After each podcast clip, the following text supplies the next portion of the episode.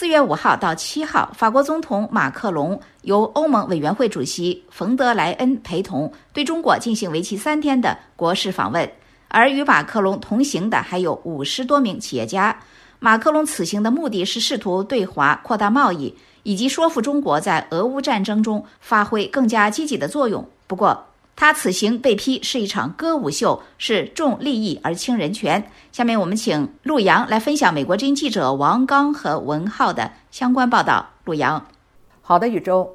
马克龙此次访华可谓身处内忧外患。法国国内上百万人反对马克龙延迟退休年龄计划的游行示威，从一月末开始，持续至今仍无缓和迹象。马克龙此次访华随行的有五十多位企业家，包括。飞机制造商空客公司、法国电力公司等大型企业的高管人员在北京马协会之后，双方三十六家企业签署了涉及制造业、绿色、新能源、创新等领域十八项合作协议。位于北京的中国时事评论人艾娜·唐根认为，马克龙选择这个时机访华很聪明，因为他看到了现在中国急于对世界开放。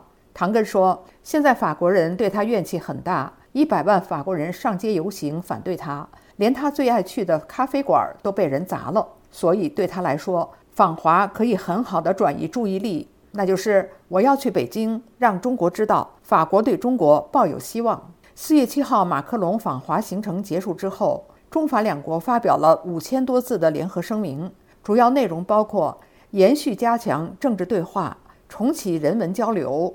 以及推动经济交流和国际安全稳定。但是值得注意的是，在这份声明的五十一条文字中，只有最后一条才涉及人权问题。